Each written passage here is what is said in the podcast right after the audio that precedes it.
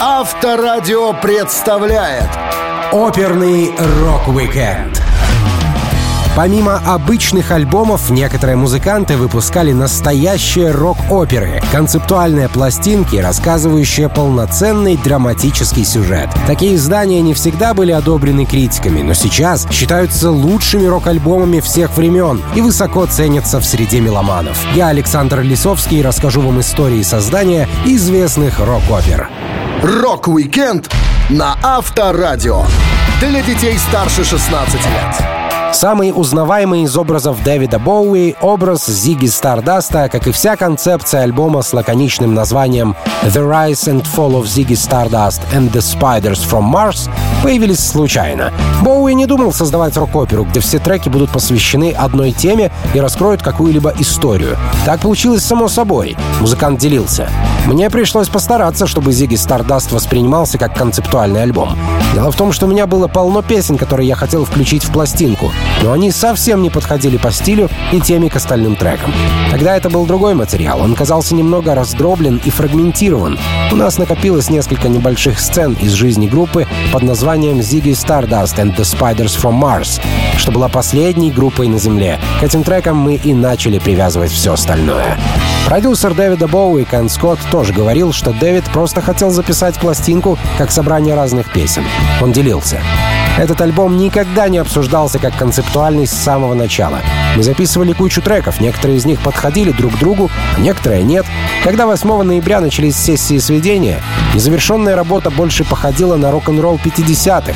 Из более чем десятка треков кое-как связаны между собой были всего три. Зиги Stardust, Lady Stardust и Star. Они повествовали об одном персонаже. Остальное было просто набором песен, которые мы записали. Дэвид Боуи утверждал, что идея Зиги Стардаста пришла к нему во сне. Это не первая рок-опера музыканта. Ранее он экспериментировал с жанром в 1968 году, когда работал над произведением под названием «Эрни Джонсон». Дэвид дома на магнитофоне записал 10 песен, складывающихся в одну картину. Сюжет рассказывал об Эрни. Он устраивает вечеринку самоубийства, вспоминает о прошлых любовных отношениях, ведет разговор с бродягой, поет песню сам себе в зеркале, мчится на Карнаби-стрит, чтобы купить галстук по большому случаю своего самоубийства, ну и так далее. Эта рок-опера не издавалась и осталась звуковым черновиком. Но произведение «The Rise and Fall of Ziggy Stardust and the Spiders from Mars» ждала другая судьба. Биограф и музыкальный журналист Пол Тринка говорил, главным вдохновителем для Боуи, несомненно, был Игги Поп, который очень впечатлил музыканта. Во время их первой встречи Дэвид узнал, что за страшным, забрызганным краской и блестками фронтменом Stooges скрывается другая личность — вежливый Джим Остерберг, интеллигентный парень, который мог поддержать разные темы беседы. Другим прототипом Зиги Стардаста стал Винс Тейлор, американский рокер, с которым Дэвид Подросток столкнулся в тот период, когда Винс слонялся по улицам, утверждая, что он мессия. Парень таскал с собой старую, помятую карту и показывал на ней людям места высадки НЛО. В текстах оперы обсуждается искусственность рок-музыки, политические вопросы, употребление наркотиков, сексуальная ориентация и влияние славы на человека. Альбом начинается с песни «Пять лет», в которой мы узнаем новость, что Земле осталось всего пять лет, прежде чем она будет уничтожена надвигающейся апокалиптической катастрофой. Пара треков написана с точки зрения ребенка, который впервые слышит эту новость, а еще несколько — от лица многочисленных персонажей, занимающихся любовью перед катастрофой. Боуи устраивал крутые костюмированные шоу, когда ездил в туры с новой пластинкой. Но уже через год он по своей воле похоронил историю Стардаста. Музыкант фактически убил Зиги, объявив о его уходе на пенсию во время легендарного шоу в лондонском Hammersmith Odeon 3 июля 1973 года. Зиги Стардаст стал любимчиком меломанов и вдохновителем музыкантов. Элтон Джон утверждает, что из этого образа он создал своего Rocket Man а. Так, не собираясь связывать песни в альбоме, Боуи написал целую рок-оперу, заставляющую людей слушать и думать. Оперный рок-викенд на Авторадио. Одна из самых известных рок-опер в истории — это произведение Пита Таунсенда и группы The Who под названием «Томми». Издание вышло на двух дисках в мае 69 года, и тогда впервые на обложке было написано сочетание слов «рок-опера». Такого не делал никто. На создание произведения Пита вдохновили работы индийского писателя и просветителя Махера Баба. Музыкант рассказывал. Я открыл книгу и увидел фотографию странного харизматичного парня с большим, несколько приплюснутым носом, распущенными темными волосами и пышными усами. Это был индийский учитель Махер Баба. Его имя означает «сострадательный отец». Я прочитал несколько строк и понял, что все сказанное этим человеком идеально соответствует моему взгляду на мир и космос. В 25 году Махер Баба решил молчать, он не использовал голос, но продолжал общаться с помощью доски с алфавитом и языка жестов. В рок-опере «Томми» Пит попытался преобразовать философию в музыку. Сюжет рассказывает о мальчике Томми, который становится свидетелем убийства. Чтобы скрыть преступление, его убеждают, что он ничего не видел, не слышал и никому ничего не скажет, тем самым психически травмируя ребенка. В результате Томми становится глухим, немым и слепым. В своем подсознании он учится интерпретировать все физические ощущения как музыку. Таунсенд делился. В рок-опере я позаимствовал индийское учение, чтобы поддержать идеи, с которыми я был связан в течение предыдущего года психоделии. Каждый раз, когда герой Томми перерождается, он возвращается с новой внутренней мудростью. Но его жизнь всегда полна борьбы. Я говорил о рок-опере со всеми, кто готов был слушать, и хотя я уверен, что, как и в случае с разбиванием гитары на шоу, у многих возникла та же идея. Я надеялся, что мы станем первой рок-группой с крупной тематической работой. Несмотря на то, что главным идейным вдохновителем альбома был Пит, вся команда сообща работала над рок-оперой. Томми — это плод коллективного труда The Who. Группа придумывала альбом около восьми месяцев, а после выпуска поехала в тур, чтобы вживую продемонстрировать свое творение. Вскоре музыканты решили снять фильм по сюжету рок-оперы. Фронтмен Роджер Долтри вспоминал. Идея снять фильм «Томми» уже давно витала в воздухе. С тех самых пор, как в 1961 году наш продюсер Кит вместе с двумя друзьями, вооружившись камерой, отправился в Амазонку, чтобы снять документальный фильм. Он воображал себя продюсером фильмов. Создание киноленты казалось отдаленным пунктом в списке дел. А потом неожиданно появился продюсер Кен Рассел. Все быстро завертелось, и я глазом моргнуть не успел, как меня приняли на роль Томми. У Роджера ушло много времени, чтобы научиться исполнять Томми на сцене. Он специально работал над голосом, поведением и движениями. До этого опыта музыкант лишь пытался играть в школьном спектакле, но его сняли с постановки за неусидчивость. Работа над фильмом Томми была не из простых, Роджер вспоминал.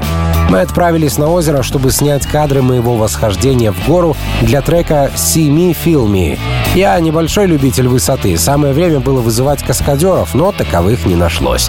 Я провел на склоне 25 самых долгих минут в своей жизни, постепенно превращаясь в ледышку. Наконец взошло солнце, режиссер закричал «Камера! Мотор!»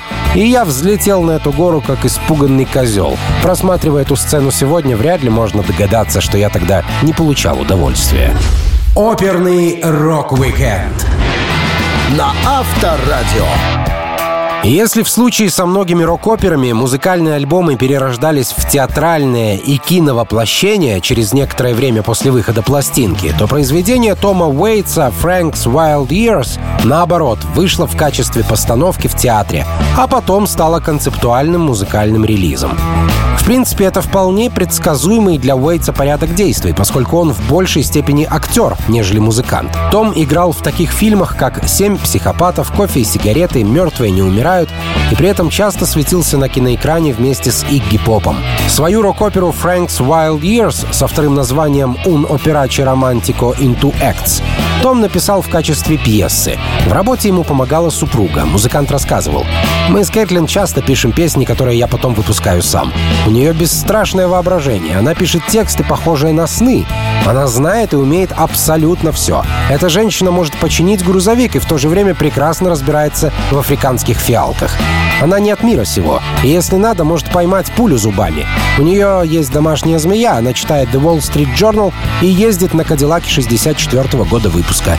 Кэт открыла мне глаза на многие вещи. Рахманинов, Прокофьев, Джон Маккормик, цыганская музыка, секреты макияжа и многое другое. Рок-опера «Frank's Wild Years» стала девятым студийным альбомом Тома Уэйтса. Название она получила от одноименной песни с пластинки «Swordfish Trombones», вышедшей четырьмя годами ранее. Второе имя оперы «Un operace romantico in two acts» подчеркивает, что произведение задумано как пьеса о некоем Фрэнке О'Брайене, Написанная для театра опера была поставлена в 1986 году в Чикаго при поддержке знакомой труппы Тома Уэйтса Steppenwolf Theatre Company. По словам рок-журналиста Роберта Хилберна, Уэйтс хотел, чтобы его помнили, поэтому не выпускал материал, пока не отшлифует его как следует. Боб делился. Странное дело с этим Уэйтсом. Он скромный парень, но в нем есть одна черта. Том одержим тем, чтобы его запомнили. Он пойдет на что угодно, чтобы выделиться из массы. Он рассказал мне историю о том, как однажды, когда он был ребенком, пошел в магазин подержанных пластинок и перерыл корзину, где валялся винил на распродажу за 99 центов.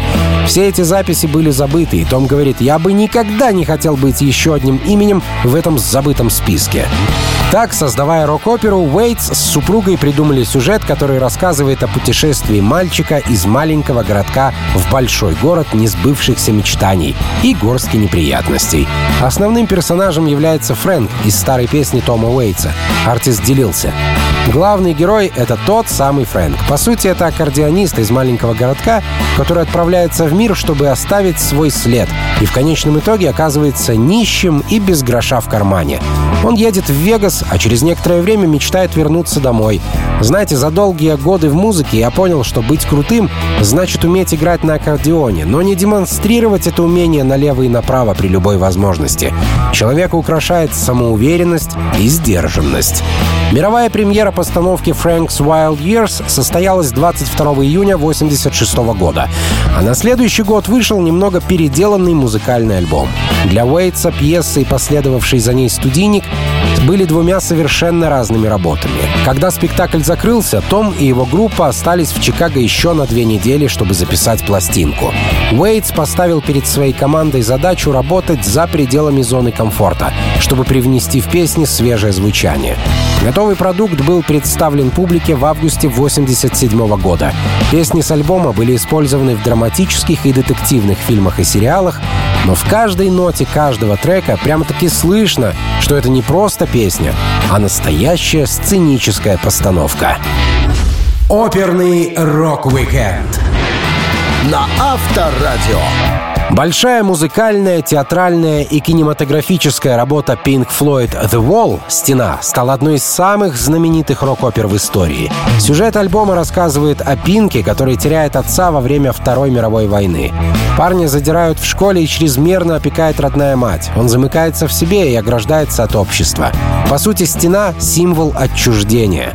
По словам Уотерса, идея альбома зародилась после одного из концертных выступлений группы, когда он, не вытерпев выхода к одного из фанатов у сцены, плюнул ему в лицо. Музыкант настолько остро переживал свой поступок, что представил воображаемую стену между собой и аудиторией. Барабанщик группы Ник Мейсон рассказывал. Шоу проходило на стадионе Монреаля Олимпик. В рядах ближе к сцене располагалась относительно небольшая, но откровенно перевозбужденная публика. У этих ребят явно был полный порядок с химикатами. Зато такой же полный непорядок с внимательностью и вежливостью. Они постоянно что-то наморали. Когда зоркое око Роджера уловило горластого члена этой компании, вопящего «Сыграй careful with the takes!» Басист потерял терпение и плюнул обидчику в глаз. Удивительно, что Уотерс не получил иск от оплеванного фаната с требованием морального ущерба за водные процедуры или вознаграждения за обеспечение Роджера Уотерса столь креативным толчком. С самого начала The Wall задумывалась как рок-опера с глубоким сюжетом и сценическими эффектами. Проект потребовал много времени. Период работы над стеной длился фактически от середины 78 года, когда Роджер создал первоначальную версию, до 82 когда на экраны вышел фильм. Создав некоторые наброски в 78-м, Роджер показал их своим коллегам. Он сделал две разные концепции на выбор, и все, кроме менеджера Стива О'Рурка, выбрали The Wall. Ник Мейсон говорил. На самом деле у Роджера были намечены сразу две пластинки — The Wall и The Pros and Cons of Hitchhiking. Стив О'Рорк прослушал демозаписи и оказался единственным, кто сумел достаточно честно припомнить, что тогда предпочел выбрать Pros and Cons. Но нам по вкусу больше пришла стена, так что вторую тему Уотерс потом использовал в сольном проекте. Запись альбома проходила в разных странах и разных студиях. Для треков использовалось много звуковых эффектов, охотиться за которыми отправляли, как правило, звукорежиссера. Уотерс даже записал телефонный звонок, который был включен в оригинальное демо «Young Last». Там Ник Мейсон ругается в трубку. Барабанщик рассказывал. Для ритма Роджеру нужны были телефонные гудки. Он был уверен, что меня нет дома и позвонил, чтобы их записать. Но я неожиданно снял трубку, а в ответ лишь тишина. Понятное дело, я ругнулся. В то же время наш звукарь Ник получил длинный список других звуковых эффектов, которые его попросили собрать. От хора персонала студии до звука того, как разбиваются целые тележки фаянсовой посуды.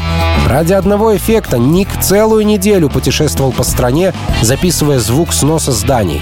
Но компании по сносу уже так насобачились работать, что могли рушить громадное строение очень тихо. И это было нам не на руку. Для рок-оперы также были записаны небольшие отрывки из нескольких телевизионных передач. Один из актеров, узнавший себя в песне, хотел подать на группу в суд за незаконное использование своего голоса, но согласился на денежную компенсацию. Фильм «Стена» был снят на основе сюжета «The Wall» и в сопровождении музыки из этого альбома. Главную роль в ленте сыграл Боб Гелдов, лидер ирландской панк-рок-группы The Boomtown Rats, организовавший легендарный концерт Live Aid. Так рок-опера The Wall, благодаря четырехлетней работе Pink Floyd, обрела звуковое и визуальное воплощение. Оперный рок-викенд на Авторадио. «Черный парад» группы My Chemical Romance, пожалуй, самая известная работа коллектива. Пластинка The Black Parade стала не просто концептуальным альбомом, но и рок-оперой, которую музыканты исполняли в специальных костюмах, выполняя заранее задуманные сценические действия. После двух альбомов кемы, как их называют в узких кругах поклонников, решили забабахать что-то необычное. Вокалист группы Джерард Уэйд делился.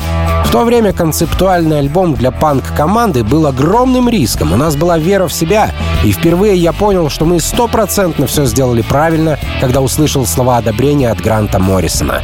Он был известным художником комиксов из Глазго. Он мой кумир. С 15 лет я читаю его комикс «Роковой патруль», и это был самый странный комикс о супергероях. Мы с ним пообедали вместе, и он сказал, что наша пластинка словно постапокалиптический панковский сержант Пеппер. Он такой, «Ребята, у вас есть голос, вас слушают и слышат, а другие группы просто поют о чепухе». Сюжет рок-оперы раскрывается в 14 треках, один из которых является скрытым сюрпризом для фанов и начинается тогда, когда, казалось бы, пластинка уже отыграла до конца. Гитарист Фрэнк Айера вспоминал о том, что вдохновило My Chemical Romance на «Черный парад». Он говорил, Приступая к этой записи, мы взяли для примера три пластинки. The Wall от Pink Floyd, A Night at the Opera от Queen и Sgt. Pepper от Beatles. Это наши любимые концептуальные записи. Поэтому, когда люди говорят, что рок-опера похожа на Queen, мне приятно это слышать. Пластинка не очень современна, звучание более классическое. Сюжет такой. Главный герой умирает от рака в довольно молодом возрасте. Ему всего 30 лет. Когда за ним приходит смерть, это происходит в форме самого сильного воспоминания, которое у него было в детстве. Его посещают мысли о том, как отец взял его в город, чтобы посмотреть парад. Воспоминания черного парада переносят героя в загробный мир. В этом путешествии он снова проживает свою жизнь, любит, теряет и понимает, что не жил в полной мере. Он спрашивает себя обо всех вещах, которые он мог бы сделать лучше, и почему он позволил всему идти своим чередом. В работе над рок-оперой помимо участников группы были задействованы такие музыканты, как клавишник Джейми Мухабарак, помогавший в записи группам All American Rejects, Fleetwood Mac, Rolling Stones и Sam 41, а также Лайза Минелли. Чего-чего, а такой неожиданный ход от My Chemical Romance точно никто не ожидал. Фрэнк Айера сам был впечатлен, он рассказывал. «Это так странно, мы написали песню «Мама», историю о матери, что потеряла своих детей в ужасной войне. По сути, роль матери и должна была сыграть Лайза. Она настоящая звезда. Все наши родители любят Минелли, даже бабушки Майки и Джерарда любили ее. Мы высылали актрисе свои записи, позвонили менеджеру Лайзе Минелли, и нам сказали, что она танцует в своей квартире под наш трек «Хелена». Она сразу согласилась поработать. К сожалению, мы так и не встретились в студии. Лайза была в Нью-Йорке, а мы в Лос-Анджелесе, и мы пересылали друг другу свои записи. Но этим поступком мы напугали своих фанатов. Они не понимали, зачем мы пошли на такой шаг. Если бы я был поклонником нашей группы и услышал, что мы тусуемся с Лайзой, я бы точно насторожился. Но поверьте, она крутая и большой профессионал своего дела. Во время тура в поддержку альбома в первой части своего выступления My Chemical Romance называли себя группой The Black Parade, а вторую часть играли под своим реальным именем. Это убедило многих посетителей концерта в том, что The Black Parade — отдельная разогревающая группа. Шоу с новой рок-оперой были необычными, но почему-то часто концерты отменялись из-за болезней и травм участников. Так, например, шесть выступлений не состоялись после того, как группа и съемочная команда отравились обедом. Черный парад был действительно мистическим, но остался в истории впечатляющей рок-оперой с крутыми костюмами. Оперный рок-викенд на Авторадио. Мощный вокал Мита Лоуфа уже сам по себе делает каждый релиз музыканта спектаклем. Но так случилось, что именно дебютный альбом исполнителя «Bat Out of Hell» стал известной и успешной рок-оперой. Нужно заметить, что в этом огромная заслуга композитора, написавшего все треки, Джима Стейнмана. Джим давно дружил и общался с Митом Лоуфом. Лоуф рассказывал. Когда я работал в театре, то впервые встретил Джима на прослушивании. Я спел одну часть арии в зале, где он был единственным зрителем. Его сердитый взгляд заставлял поволноваться. У него были длинные черные волосы и крутая кожаная куртка. После того, как я спел, Джим сказал мне «Подожди здесь». А потом он привел еще семь человек. Они все сели и уставились на меня. Наконец Джим говорит «Спой эту песню еще раз». Я снова пою песню, но меня останавливают, прежде чем я заканчиваю, и говорят «Окей, вы приняты». Джим Стейнман был композитором и музыком Мита Лоуфа. Он написал мюзикл про Питера Пэна «Неверленд», а потом переделал его в рок-оперу «Bad Out of Hell». Поначалу Джим не хотел работать с Лоуфом, у него был другой кандидат — Ким Милфорд. Мит Лоуф говорил, «Я хотел уломать Стеймана записать со мной альбом, но Джимми выбрал в солисты Кима Милфорда. Это крутой парень, высокий, худощавый и красивый, с длинными светлыми волосами. Он выглядел как рок-звезда, а вот я нет. Я докучал Джиму, доставал на каждом шагу. В итоге я пожаловался Роберту Стигвуду, главе студии RSO Records, и он сказал Стейнману, «Нет, нет, нет, забудьте о Милфорде. Мит Лоуф — парень, который споет этот материал». Джим, конечно, отнекивался, но не смог от меня отделаться. Bad Out of Hell создавалась несколько лет. Митлоуф тогда решил окончательно оставить актерскую карьеру и заняться только музыкой. Они с Джимом пытались предложить будущую рок-оперу лейблом, но все просили их урезать 10-минутные треки до 3 минут. Тогда пара решила устроить живое исполнение своих песен и показать ребятам из лейбла бурную реакцию публики, на что лейбл заявил, будто зал полон подставных людей. Весь 75-й год Bad Out of Hell ждал, когда кто-нибудь за него возьмется. И вот просто по приколу звукорежиссер Тодд Рунгрен решил записать этот материал. В итоге получившийся альбом стали сравнивать с творчеством Брюса Спрингстина. И тому есть причина, Митлов говорил. Кроме того, что мы явно были вдохновлены песнями Брюса, мы пригласили Макса Вайнберга и Роя Биттона, его барабанщика и клавишника. Макс — отличный драмер, а у Роя стиль игры на фортепиано очень похож на стиль автора оперы Джимми. Дело в том, что сам Джим решил не играть на альбоме. Он только сделал пару фортепианных наложений и несколько звуков на Paradise by the Dashboard Light. Тот Рунгрен очень помог с записью пластинки. Он не просто знал, что и как должно звучать. Он сам играл соло и умел добывать разные звуки из одной гитары. Митлоуф восхищался. Рунгрен был тем, кто положил наши идеи на пластинку. Одним из самых умопомрачительных моментов моей музыкальной истории было то, как тот сыграл соло в «Bad Out of Hell». Он сказал «Хотите, запилим соло?» Взял гитару и сделал это за один дубль. Джим сказал, что хочет, чтобы на треке был звук мотоцикла. Тот говорит «Сейчас сделаем». Он подходит к гитарной стойке со всеми прибамбасами, крутит какие-то ручки и произносит «А вот и мотоцикл». Чел играет на гитаре так, словно звучит мотор мотоцикла. Черт возьми, он даже передачи мог переключать. Никаких репетиций, никаких тренировок, ничего. Я видел, как гитаристы трудятся над этими вещами часами, днями и неделями. А он сыграл все за 10 минут. Альбом Bad Out of Hell долго раскручивался, но в итоге был продан тиражом более 43 миллионов копий по всему миру. На его основе сделали мюзикл, а журнал Rolling Stone внес пластинку в список 500 величайших альбомов всех времен. Оперный рок-викенд на Авторадио. Музыкальные критики, возможно, одна из самых вредных профессий паразитов, которая не может существовать без песен авторов и в то же время может легко погубить эти самые песни, благодаря которым существуют.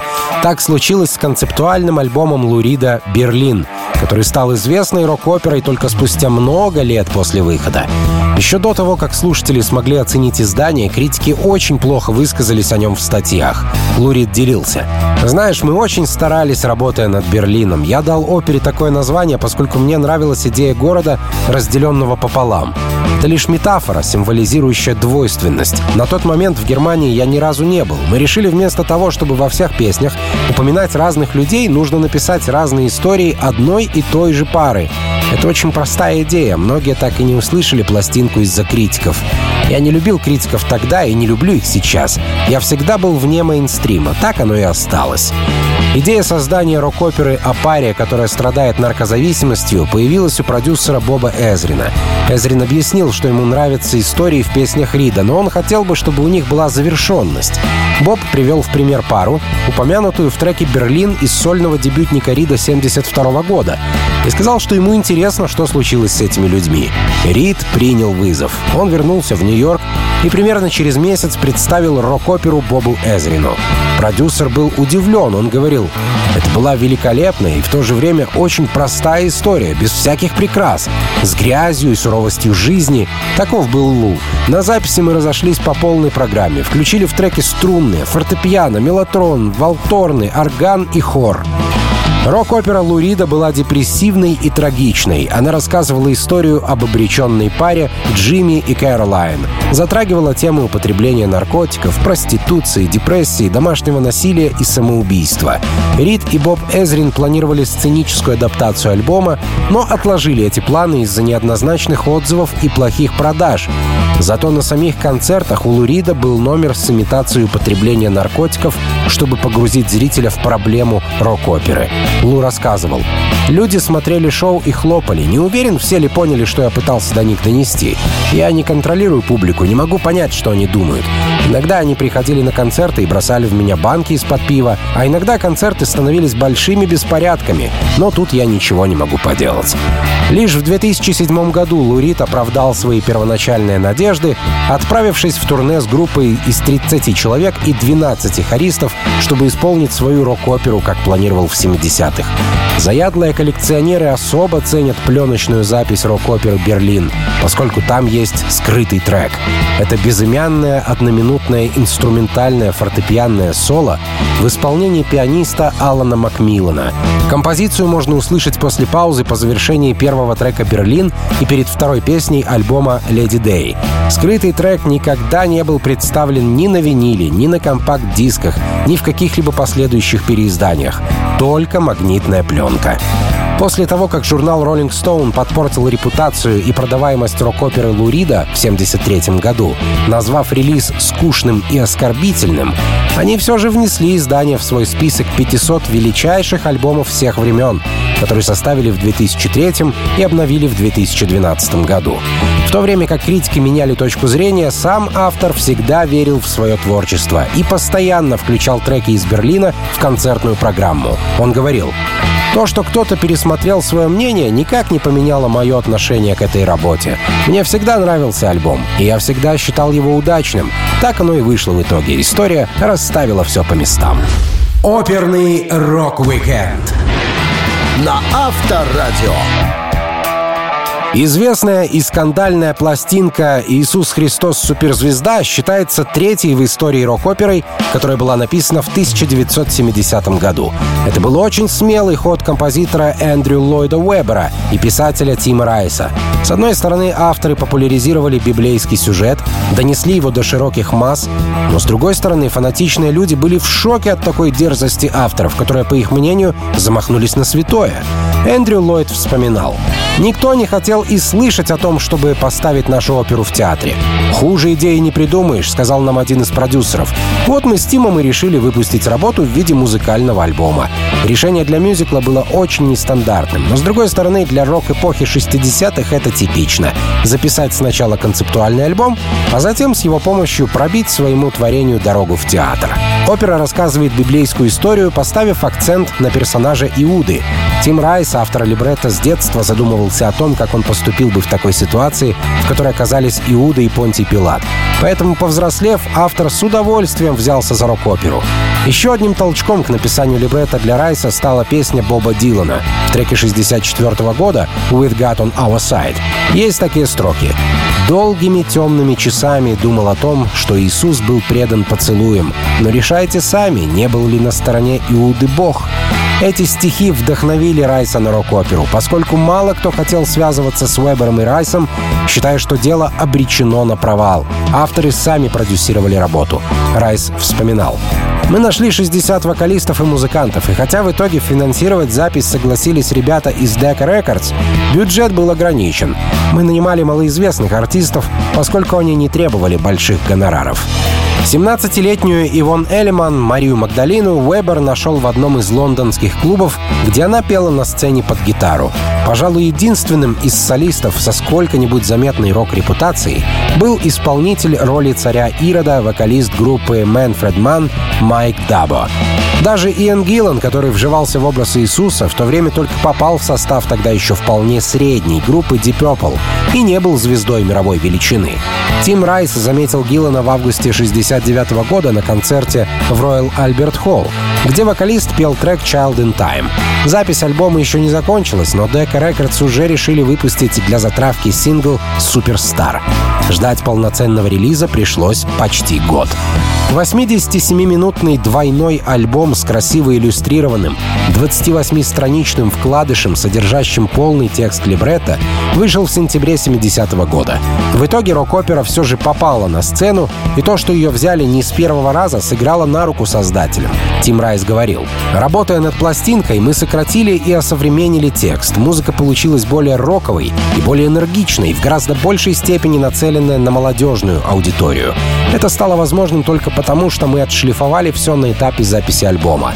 Поначалу мы этого не осознавали, так как Эндрю писал музыку для театра, но получилось даже лучше. Еще до премьеры на сцене мы были известны, и когда наконец добрались до театра, все участники прекрасно знали и текст, и музыку.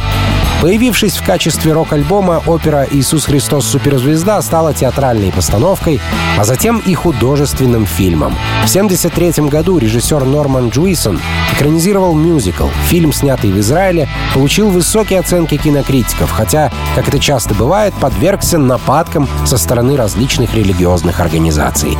Изначально даже BBC запретили альбом, считая его кощунством. Но время все расставило по местам, и к 1983 году году по всему миру было продано более 7 миллионов копий пластинки. Оперный рок-викенд на Авторадио. Для панк-рока, как правило, характерны небольшие двухминутные динамичные песни с текстами на злободневные темы, что должны заставить слушателя задуматься. Но в 2003 году группа Green Day решила раздвинуть рамки классического понимания панка и создала целую оперу American Idiot. На пластинке, конечно, есть двухминутные треки, но в то же время она содержит такие композиции, как Jesus of Suburbia или Homecoming, каждая из которых длится более 9 минут. В них можно найти частую смену ритма, практически как в богемской рапсодии группы Queen. В целом же рок-опера — это рассказ об Иисусе из пригорода, американском подростковом антигерое из низших слоев среднего класса. Пластинка вышла после коммерчески провального альбома «Warning». Вокалист Билли Джо говорил, Сейчас такое сумасшедшее время. Я думаю, что наша последняя запись Warning 2000 года оказалась очень душевной и заставляла многих задуматься. Но на текущем релизе будет куда больше острых тем. Быть ребенком, растущим в наши дни, должно быть довольно страшно, потому что вас отвлекает куча разных вещей. Тебе твердят, используй чертов дезодорант, иначе ты будешь пахнуть дерьмом. Или посмотри это реалити-шоу с парнем, опускающим голову в большой чан с кровью. Неразбериха, информационный мусор, который не только сбивает с толку моих детей, он сбивает с толку и взрослых. Все эти проблемы мы затрагиваем на пластинки. В 2002 году у группы случилось ЧП. Кто-то украл из студии их музыкальные наброски для планируемого альбома «Cigarettes and Valentines», где были смешаны полька, сальса и рождественская музыка. Группа решила не зацикливаться на прошлом и начала все с чистого листа. Каждый участник поделился идеями, и так появился концептуальный альбом «American Idiot». Барабанщик Трекул говорил, «Идиот» возник в результате двух разных отдельных инцидентов. Первый произошел в ноябре 2002 когда прямо у них из-под носа были украдены черновые демозаписи. Мы до сих пор не в курсе, что с ними произошло. Не было записки с требованием выкупа, не появлялись бутлеги и никакие треки не распространялись в интернете. А потом мы сами, независимо друг от друга, притащили свои 30-секундные музыкальные наброски в студию. Мы сидели и пытались все это объединить. Это было действительно весело. Билли написал песню American Idiot и намекнул, что хочет двигаться в этом направлении. Мы решили замахнуться на концептуальный альбом. Это было в наших силах. Запись рок-оперы длилась почти полгода. Все это время Day жили в отеле, но не всегда вели себя хорошо. Как и любые молодые панки с горячей кровью, они доставляли много неудобств другим постояльцам. Басист Майк говорил, мы сумели круто отдохнуть. Рядом с комнатой нашего барабанщика Кула ночевал какой-то другой барабанщик, высокомерный душнило, который ворвался к нам и орал «Выключите музыку, у меня завтра концерт, мне нужно выспаться», ну и все в таком духе. Его дверь открывалась внутрь, и чтобы он больше не высовывался, мы привязали его дверную ручку к периле. У меня есть лодка, и я знаю, как сделать крутой парусный узел. Вы можете уйти на год, вернуться, а узел будет на месте. Так, за привязанной дверью в своей комнате, тот паренек послушал все, что мы ему включали на магнитофоне. Green Day записывали альбом налегке. American Idiot получил положительные отзывы от критиков. Пластинка была номинирована на звание лучшего альбома года и получила награду за лучший рок-альбом на церемонии вручения премии Грэмми 2005. Успех рок-оперы способствовал созданию бродвейского мюзикла и документального фильма «Broadway Idiot». Билли Джо делился. На создание American Idiot ушло 10 месяцев и 650 тысяч долларов. Под конец записи я почувствовал, словно мы находимся на пороге чего-то великого. Мне кажется, что мы достигли совершенства в своем творчестве. Оперный рок-викенд на Авторадио. 70-е годы — это время больших экспериментов в рок-музыке. Группы, которые успели заявить о себе, искали новые способы отличиться и находили их, например, в создании концептуальных альбомов. Пластинок, где все треки составляют одну историю. Их последовательность так же важна, как и последовательность слов в предложении. Тогда под веянием рок-творчества со всех сторон группа Genesis выпустила свою рок-оперу «The Lamp Lies Down on Broadway». Барабанщик Genesis Фил Коллинз вспоминал. «Мы решили написать песню-рассказ или даже несколько песен в рамках двойного альбома. Именно в эру рок-опер Томми, The Rise and Fall of Ziggy Stardust и The Dark Side of the Moon концептуальные альбомы получили наибольшую популярность. Это не было пугающим или нелепым, по крайней мере не для нас. На мой взгляд, Томми был на голову выше всех. Наш басист Майк предложил создать что-то на основе сказки «Маленький принц», но его не послушали, и все начали предлагать другие идеи. В какой-то момент Питер Гэбриэл и Тони Бенск чуть не подрались, потому что Тони не хотел, чтобы Пит писал тексты полностью сам. Но Питер был уверен, что если мы собирались сделать концептуальный альбом, в основе которого лежит история, то только один человек должен создавать эту историю. Получилось так, что все тексты песен к будущей пластинке написал Питер Гэбриэл, а музыку делали уже все понемногу. Genesis собирались на джем-сессиях и сообща пытались придумать звуковое сопровождение к стихам Питера. Сюжет передавал историю о Раэле, пуэрториканском мальчике, живущем в Нью-Йорке. Герой обнаруживает, что он не такой суровый мужик, каким хотел быть, и его переживания в конечном итоге выявляют более романтическую сторону личности. Он путешествует по своему сознанию, встречая на пути разных персонажей. Питер Гэбриэл не смог активно участвовать в написании музыки. У него было много проблем, и он часто находился в разъездах. Фил Коллинз рассказывал. Большинство треков появилось, когда Питер не играл с нами. К несчастью, у него забот было по горло. И это касалось не только работы. Беременность его жены Джилл протекала не совсем гладко. Он никому об этом не говорил, а сам часто уезжал к ней, и мы играли без Пита. Большим плюсом оказалось то, что Genesis нашли себе мобильную студию и могли записывать свою рок-оперу в любой точке мира. Они активно перемещались в поисках вдохновения, Коллинз делился. Запись проходила в расслабленной обстановке. Это была приятная возможность для Питера, Майка и Тони гулять по любым деревенским местам, не забывая о работе. По возвращении в Лондон мы начали сводить The Lamp Lies Down on Broadway. После двух месяцев работы над этим альбомом мы были рады вернуться на родную землю. Тур в поддержку рок-оперы оказался сложным технически и эмоционально. Genesis использовали много разного оборудования, о части которого даже не догадывались.